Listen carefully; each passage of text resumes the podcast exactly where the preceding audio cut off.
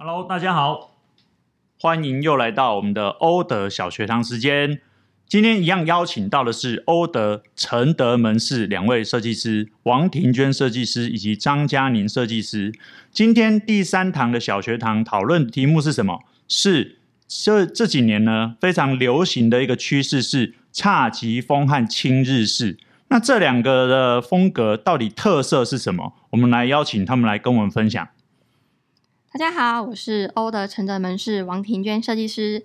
那我来讲讲一下这些风格。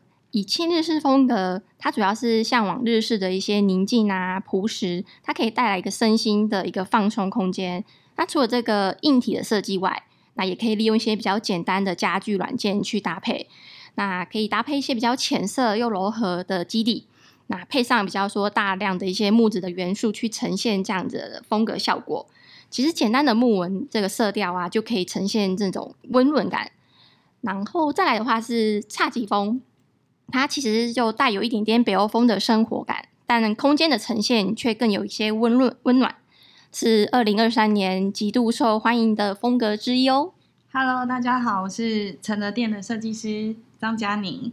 那像刚刚庭娟有提到的侘寂风的风格，其实我个人也是蛮喜欢的。对，那呃，以我的经验，在设计侘寂风的时候啊，呃，我觉得它的油漆的素材是很重要的，因为它可以以白色、米色、灰色、大地色比较是棕色性的颜色为主。那我们在选颜色的时候，其实不要选太高彩度或是明亮度的，我们可以以雾面的。呃，低饱和度的油漆性质，然后去营造这个比较朴质，然后比较是属于呃，就是自然风格的一种呃，就是引引引入到我们的室内空间。那我觉得不只是油漆的性质以外，我们也可以用软装，像藤编啊，然后原木或麻布，还有一些天然的呃，像实木的家具。带入到我们的室内空间，它也可以打造这个侘寂的风格。对，那以我们在设计系统柜的质地上的时候，我运用的颜色会有板，就是我运用的板材颜色会有 R 三八零零六跟 R 二零三一五，还有 R 二零三七八跟 R 四五二四。就对，那。如果是喜欢这种风格的客户，你们如果是来到我们承德门市，那来找我设计的时候，我大概会推荐你们这些板材的使用。对，那呃，这个整个的色系风格可以就是让我们整个居家打造成侘寂风格的样式。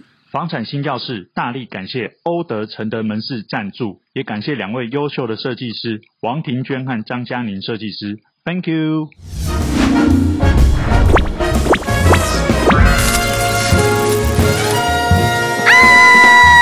欢迎收听房产新教室。我们这一集哈跟以前的不太一样哦，我们算是品牌的联名。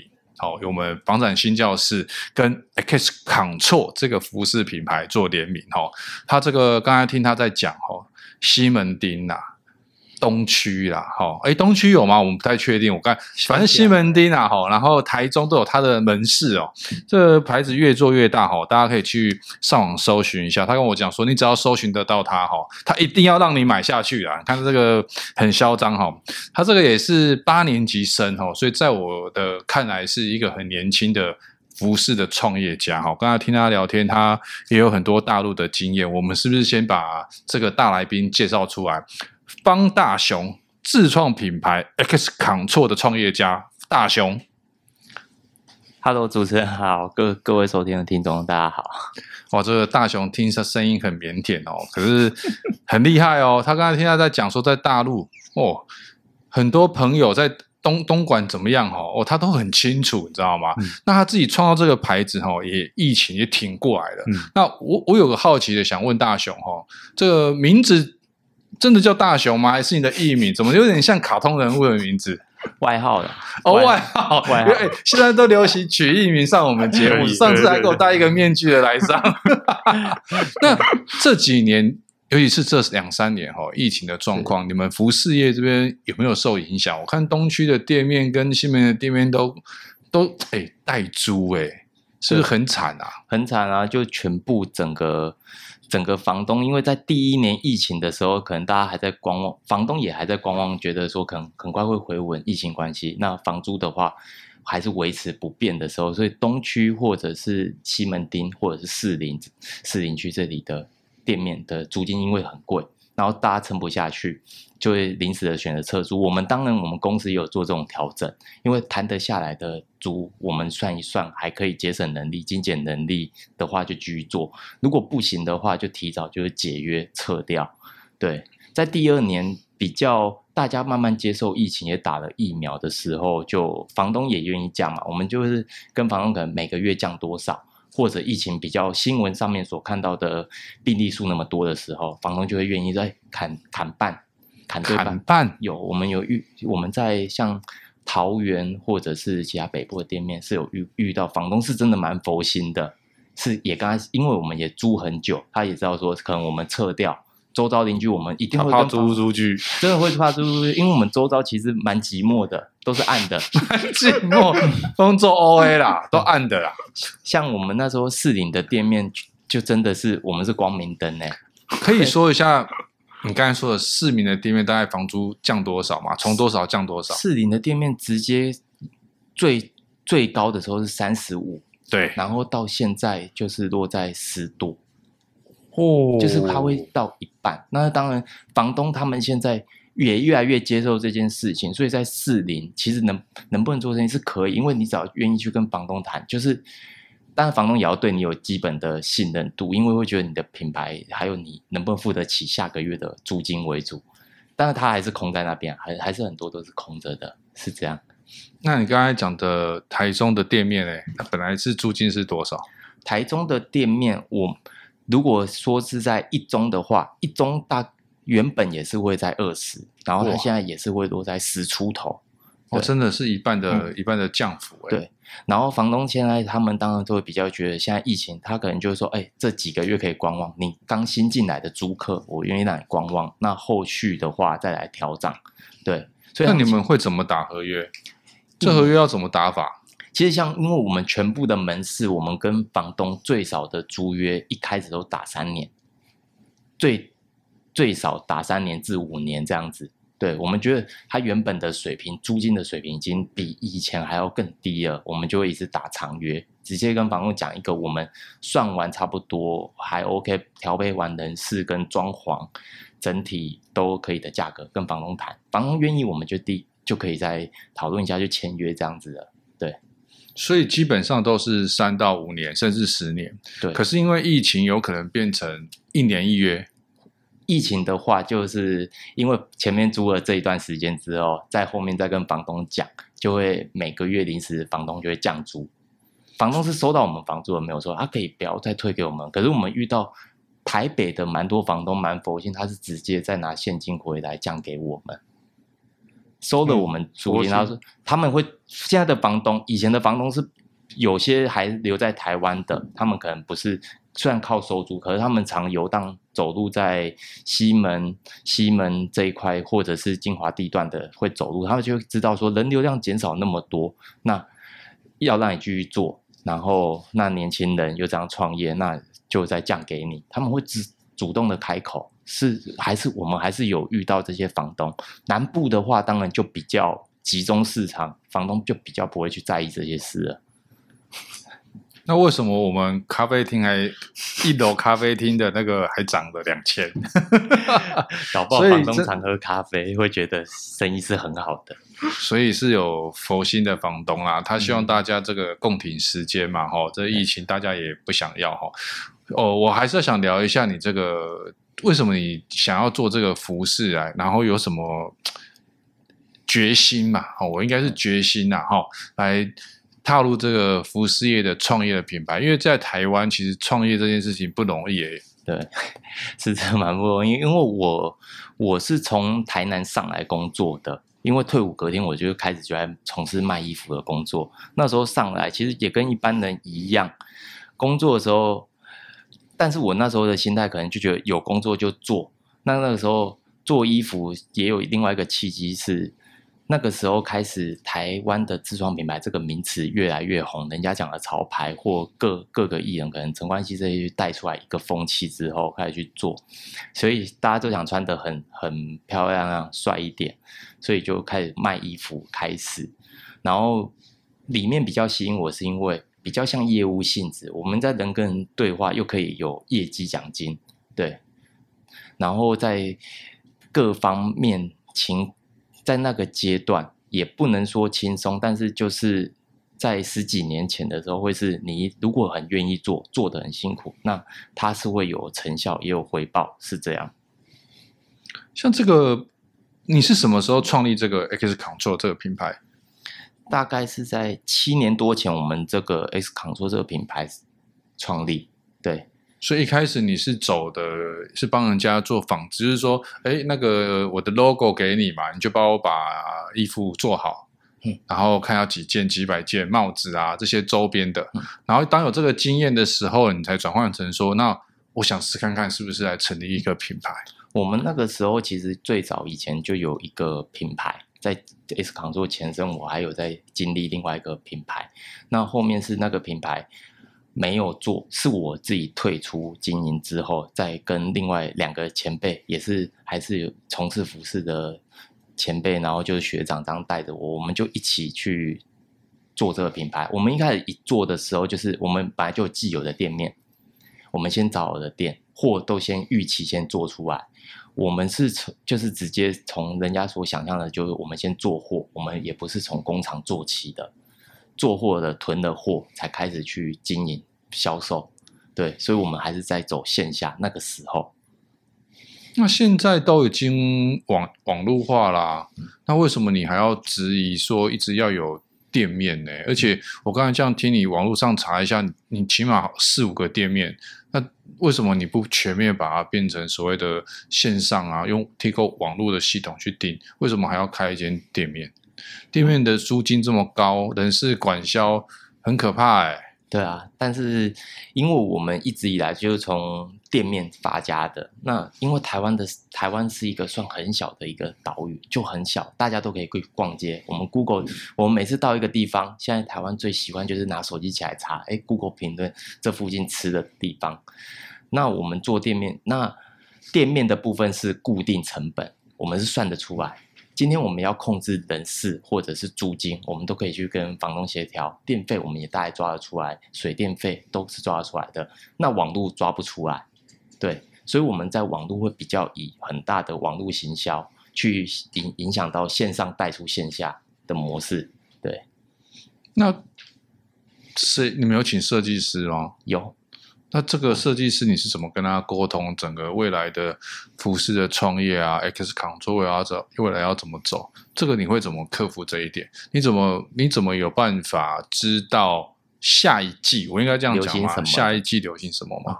我们我大部分我就是跟另外两个股东，我们就是会开会，还有设计师，我们四个常聚在一起就开会，看的日本、韩国或者是。大陆或者是美国，任何流行的元素，从 IG 上面去搜寻，还有各各式可能你用推特最近的名人他们所穿的服饰，然后我们看就只会看，有的时候它的素材或许只是一个颜色，流行紫色，流行绿色，我们就只看这个，甚至其实最快我们就会跑去东区，东区的各各大微风广场附近这些最大精品，它已经早做好了，我在橱架上面出来的颜色，它现在。比方说，现在的 GUCCI 或巴黎世家 YSL，他现在在走什么？他就在走绿色，走紫色。对，他在橱窗已经都展示出来了。那他的货一定是提早先做啊。那我们就可以，之前他在露出的时候，大概也一定几个月前，我们抓得到照片，只要能找得到，我们就知道流行。包含可能一个文字的编排也是一样，那就是素材，就是要大家你看，我就因为幸好我们有一个团队，所以就是我看我的。学长他们看学长的，然后我们就讨论，哎，大家就是走这个方向，就设定好，对。然后日式文化也是从这时候开始去设定。那这三年疫情你们你们有什么样的阴影的方针吗？怎么走过这个很可怕哎、欸？虽虽然可能看起来二零二三哦，好像会在国门会开放然后，所以这个可能感觉大家经济应该会复苏一点点，会比较好一点点，希望如此。那这这前面这三年你们怎么怎么改变呢？怎第一年我们比较修正，因修正的就会变成门市的部分全部都减少人力。嗯。就是你我我只能从这里面控制开销，嗯，然后还有可能营业的时间，以往我们营业时间可能都会提早，可能就会员工上班时间比较长一点，可能十一个小时，然后有一些加班的费用、工读这些，然后我们就是减少正职之后，开始都是请 part time 去 cover 掉我们全部的门市，嗯、然后放假的时间让大家放多一点，对，嗯、然后因为我做比较久的。可能副店长、店长啊、组长这一些的，我们不能去减掉他的班，那可能就会安排他到我们的网拍出货，大家轮轮轮调，就是整理仓库，然后网络的销售，然后上架这一些的。然后幸好这当中政府也是有一些补助的方案呐、对，就是我们当然也会用企业就是去借那种无息的。对，但虽然说不多，那也只不过就是去度一下时间。在这当中，还有房东愿都愿意跟我们沟通啊。对，那想请问一下说，说这个纺织这个未来这个市场哈，你你觉得自己这个市场会怎么走？那我们也顺便问一下您的品牌 X Control 这个接下来会会如何发展？哦，纺织这个市场，我觉得接下来的观望就是，因为现在全部的传统产业，他们也愿面临到转型。我们有很多配合的工厂，他们也都期望我们在做货端、设计端会提供给他们很多想法，他们就会转型。当我们遇到有些代工厂他们不转型、配合不来，或工艺上面不能再精进的话，我们就会在慢慢的去取代掉。那我们现在比较转型，我们又多了一个分支，就是做客制化部门，S 扛错制造，对，专门属于就是任何人要做少量化或大量化或公庙阵头服装，这些都是可以去帮任何人做客制的。你提你的想法，只要在我们网站上面所看到任何东西，我都可以把它变成是你的，对，就是开放的更多人来。融入或从事做服饰的这个部分，我们把现在门槛很低，那我当一个推手，让更多年轻人愿意去做这件事情。对，呃，大雄，那我想请教一下，呃，我在你们的网络上看到，就是有达摩这个 日式的，呃，我相信大家都知道那是日本的一个标，像文化标志嘛。那请问这个是呃，你们怎么去想到说用这个？然后你们对它的这个应用，呃，去怎么样设想和规划？那这个东西是不是有它的一个呃版权，或者是说你们有去注册等等？这可以跟我们大家分享一下。可以啊，像日本当中，它所谓很多的文化遗产，像我们都知道，不管是不倒翁天狗，或者是家徽，日式的各个那种武将的家徽图案或。这这一些都是文化遗产，是没有任何人可以去注册的。哦，原来是这样。那我们唯一在台湾能做的注册方式，就是你做出这个形，这个规规划，我我看得到这个五官，这个形状，嗯、包含把我们的 logo 置入到这个形状里面去注册，这样是可以。哦、商标你可以这样去注册，哦、可是你今天要制造的话，或者是这一整个不倒翁、嗯、这三个字，嗯、以及不倒翁这全部的形状，不属于你的。对，所以任何人做当然都是可以，只不过做到跟我们很类似的，或这个我们套板上去，我们可能腰比较胖一点的不倒翁，眼睛比较大的，嗯、我们套上去会发你是雷同的。那当今天有很多人在上面做抠我们图的时候，嗯、我们就会把我们的图商标送审完通过的寄给对方说，呃，我们有我们是已经通过，有上面也登载得到的，包括我们之前在。也有一些品牌都做批发的，抠了我们一个可能像日式，只是樱花的图案，嗯，樱花的图案这一些的，嗯、那我们也是因为有先注册，但是当然注册都要经过了一年多，我们才会拿到商标，嗯、那我们就会寄回函给他，对，请他下架，就会比较理性啊，不不会说直接就是直接说我要告告倒你或者这些，我们不会做这件事情.对啊，好，了解，谢谢。好，各位观众哈，其实。我一直觉得说，青年创业这件事情在台湾其实很重要啦。哦，这个台湾当然未来要有点竞争力，总不能说就像讲的，就是躺平嘛。疫情不好，那。都怪东怪西，找不到方式，然后大家一起等这三四年，不行吧？老板还是要发薪水，我们还是想领薪水吧，对不对？那刚刚这些哈，其实都是我们这个脚本哈，已经都问完了。接下来我跟你讲，犀利来的海了哈，这个该该该该问的小丘离职的题目，我们刚才在前面十五分钟问完，接下来是我们的重点戏哈。我。他这样这样讲会不会他会害怕？欸、他会不会觉得说，跟这能讲吗？哦，观众朋友就喜欢听这个。我们脚本已经问完了，对不对？好，对。那接下来就是遇到一些，我知道一些，我知道一些艺人哈，他很喜欢做联名的东西，是发周边嘛？这可能是一种他个人人人宣，或者是说他自己形象的设定哦。像我们聊一下罗志祥嘛，嗯，好。罗志祥的品牌，我们不说，因为他没赞助我们，我们不讲。那那罗志祥发生这种事情之后，他的他的合作的他自己的那个品牌也没跟着收。那你是怎么看待？为什么他不收这件事情？那他的服装为什么？因为有艺人的加持，怎么这么贵啊？是，所以这个这个到底要怎么衡量一一个价值来拟定价格？哎，拟定价格的话，我们大部分。以艺人他的定价，比方说大部分都会落在一一件短 T，可能就会落在一千多块。可是我们今天买的是这个艺人，喜欢他的粉丝就会觉得他附加的这个价价格是值得的。可是像我们做自创品牌，我们因为 Nobody 这样子，所以我们的定价就会比较做平民化这样。那以罗志祥他的品牌，他最最大的市场还是都在大陆为主，所以当他的定价他。今天的货，我们会有很多分销的管道。它的分销管道因为很多，它在国外有，大陆有，美国、日本、日韩全部都有。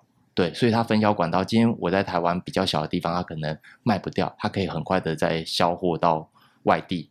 那外地的话，可能也因为金融通膨，然后或者是币值减低，大家的购买力增强了，对，所以它很快就可以卖出去，所以它就可以。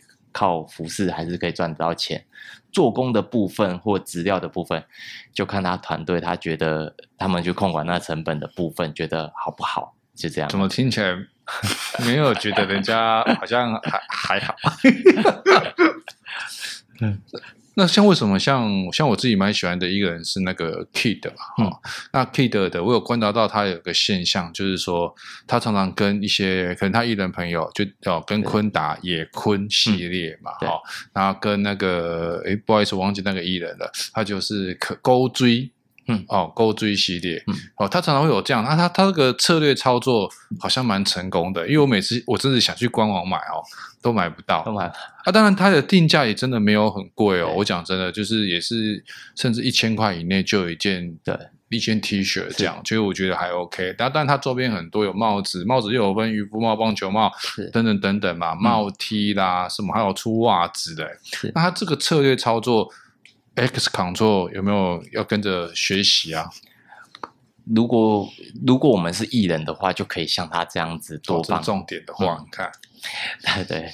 但是因为我们也不是艺人，然后像 Kid 他是先从艺人光环，因为整个形象是非常好，所以当他的粉丝后援会，当他的最低起订量，在我们工厂做货都一定会有一个最低量，他已经达到他最低量了，所以当他在卖了一个。不不贵的金额的时候，粉丝更会买单，然后又影响到外面的效益，而且他整体他在做他的，他现在在发展复合式嘛，租了店面做烧肉或各式各样，还有去露营、凹豆的系列的东西都做得不错，是因为他形象，他比较会去负责，他如果今天真的有问题，他立刻就。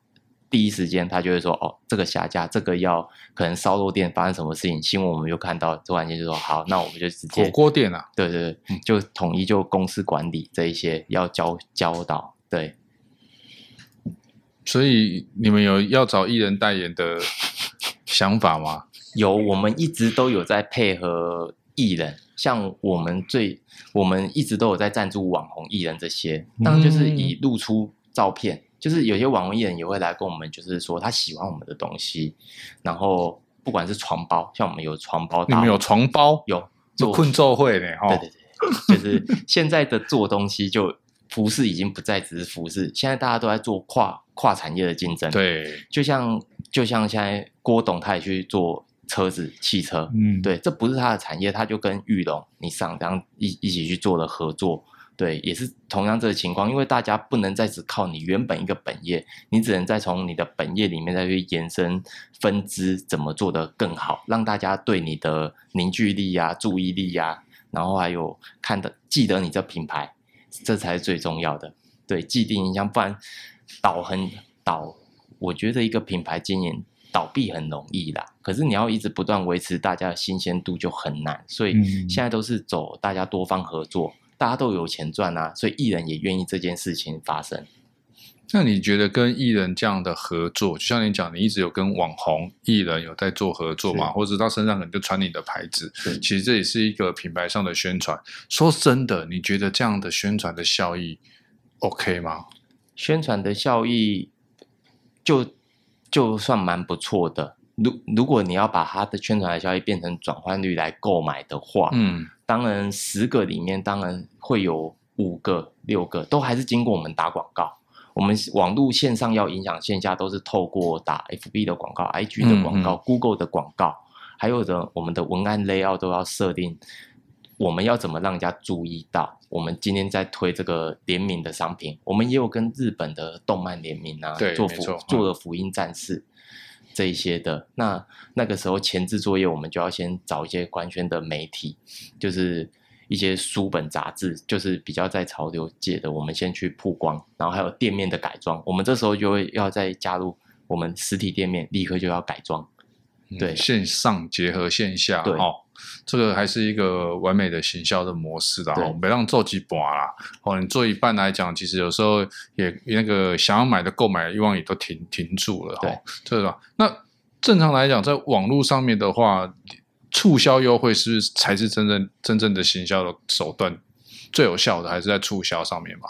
网络对，还有主要就是在运费的部分。其实大家免运费吗？运费对免运的部分，这些就是免运的部分，我觉得才是大家会觉得最简单呐、啊。我今天我就购买到比如满万免运，满额、哦、满额多少钱？那让他购买超过那个金额嘛，哦，这也是让他提高我们的营业额的一个方式。对，还有一些加购价，因为我们店里面我们其实做蛮多的加购价，就是让他会觉得说，今天以一些可能桌垫、地垫。这些或者是小抱枕，让他加购。本来在他在他的理想里面，或雨伞，大家的想法就是，我今天在外面买一支雨伞要买五百块，可是我今天在这里买了一件短 T，在 XC 的网上买了一件短 T，买到一千，买了三件短 T，一千块好了，再加购一把雨伞，只要三百块、四百块，哎，性价比很高。而且我们的雨伞都一样，觉得就是做自动收折的折叠伞啊，或大的或小的，我们都做。就让人家会觉得就是好的，就是加购的东西其实还是有一个品质在哈，是不是说加购就这个给你东省西省，让雨伞打开两次你就要换掉这样。那我觉得聊一件就是心态啦哈，就是说因为你这个也快七年多，快八年的的 X Control 这个自自创品牌哈，那八年级生，你当初要这样来做这件事情的时候，其实。家里是有支持你吗？还是因为以前不是的？以前我们要开要开要创业，手上没个几百万，我跟你讲，你怎么可能开得起来？是，一大公西门町十十万多房租，我那时候西门町是三二三十万呢。是，对啊，怎么可能投资下去装潢？对，因为那你那个时候没有什么网络嘛，你一定要靠实体嘛。是，那装潢弄下去，你不用一百万两百万嘛？然后货，嗯，然后。要宣传嘛，没有宣传你要知道啊，没人知道啊，你没有搞个几百万怎么可能？然后可能两三个月就知道输赢了。现在的差距是怎么样？你们你们到底会想要怎么做？现在现在的差距在我那个时候从业，是因为现在还是不变啊，就是现在的起薪，大家年轻人越来越高了。起薪高。对啊，现在是呃，政府规定从。一百一十一年九月十四号的时候是两万六千四，对对，最低薪资嘛，对。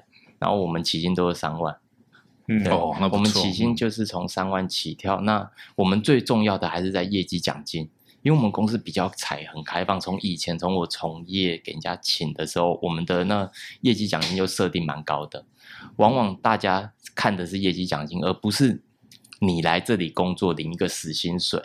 你今天想要领多少钱，真的全凭在你自己怎么去经营你自己，对你做的事情够不够多。那有我像我们网拍也会设定好业绩奖金，纵使他不是在门市遇遇不到人，可是我们也会经过他在网络上面跟客户的回答，我们都会去看客户今天有问题来，我们一定都会回答。对，不见得是每一个客户，有些比较可能无理取闹或者是其他的，我们就会在开会看应该怎么解决。真的是我们的问题，我们修正；不是的话，我们也会去评估可能。可能主管的部分怎么看员工出货，出货速度，我们一天一个人就会规定能出几单货，有是有没有高于这个 KPI 还是低于的，我们都会去看。这个对哦，其实我们如果从网络上买哦，最好是今天买完晚上就送到。对对，就是这个强调这个二十四小时要到货啊，不然真的是那个速度感没出来都不想买了，买个东西等一个礼拜哪受得了？都忘记有自己有买。这样也不行哈。那刚刚有有，有特别聊到说有请的，那你们是不是都会请那种比较漂亮的、年轻漂亮的女生？希望，希望，啊、希望。所以以前不见得有，是不是？不，现在不见得有了。因为以前的话，真的算大家一窝蜂都喜喜欢来服饰店应征。我们甚至不贴租人、真人这一些的话，都会有人来自动投递问有没有缺人。现在的话，都要透过朋友介绍朋友。对，去吸引，因为现在年轻人的工作，因为起薪拉高了嘛，他的选择性变多之后，他不见得要选择服饰，他可能会去选择，就算说他去 Costco 或者是大公司，都是很更，他会觉得更好，看他怎么看。嗯，对。我我方便问一个比较私人的问题，你有买房子了吗？有。哎呦，哦，那不简单，你可以买在哪边？我我现在的话是桃园的八德。哦，对，也是从化区赚不少了啦。对，当初买应该都 应该十几万就买了吧？对，听起来就买了几年了。是，现在都二三十了。是，现在那时候买的时候，其实最早一开始我是在泰山，新北的泰山。泰山也有房子？嗯，那那个卖掉哦，卖掉，卖掉，卖掉。等下再问一下其他的。对，然后后，然后那时候买他巴德是因为。因为我本身就是喜欢开车，一直要接外物，所以住哪里我比较优先考虑的是比较安静的地方，嗯、比较没有，最好是不要有什么设施规划。所以那时候刚好听人家说从化，我去看的时候，我是在巴巴德比较靠大兴那一段，那个时候的确都是田地，也没有 seven，是没有 seven 全家，超商都没有，我就觉得嗯，这样够安静，嗯，没错。然后结果买了之后，当然相对价格是很便宜。当然是买在一多这样，那一买下去之后，在这六年，我现在在那边六年，周遭全部的大设施、大树药局、连锁药局，然后光是 seven 就有四五间，然后全家也三间，莱尔富也两间，OK 也两间，全部发展起来，因为捷运站就在我家隔壁。哇，这个位置一定超棒。我觉得最后一点时间哈，我我给你一点时间，帮我们介绍一下你的品牌 X Control 好了，因为我们中间都没有聊到一些你自己的东西，我花一点时间让你自录一下，跟我们的听友介绍你的啊，介绍你的品牌。是。我们 X Control 的部分啊，主要都是以日式的文化会去做延伸。那以日式文化做延伸的话，我们就会有取得日式的精髓，不管是暴走族的精髓，或者是现在讲的旧车会，或者是家徽图案、天狗，只要能符合到因应到日本的时节，怎么把它融合到我们台湾人最接受的东西，我们都会把它结合起来。包含连版型，我们也特别因应的台湾做属于我们自己台湾的版型，所以它跟国外完全是不相关的。完完全全就是属于我们台湾最喜欢，包含连磅数厚度，还有我们的售后服务，对，整体的话会比较迎合。我们也会一直不断聆听现在每个网络上面或者是门市的员工给我们的建议，说现在大家流行什么，喜欢什么，我们就会去关注去看。周边也是，可能钥匙圈或者是摆件类，我们都做。是，这是我们后面品牌一直不断去。不断持续去精进自己进步的方向了，对，哇，真的很棒哦。那喜欢它的牌子，对它的牌子有好牌子有好奇心的哈，都可以上网搜寻哈，他们都有做关键字。那我们先非常谢谢大雄哈，也希望我们那个我们方案新教师以后可以传承他的品牌，待会我们把它留下来，嗯、关门放口，没错，没有谈好不准放他走，帽子跟 T 恤。好，谢谢我们这个 X Control，我们台湾的自己的创业家哈，谢谢大雄，谢谢，谢谢大雄，谢谢。谢谢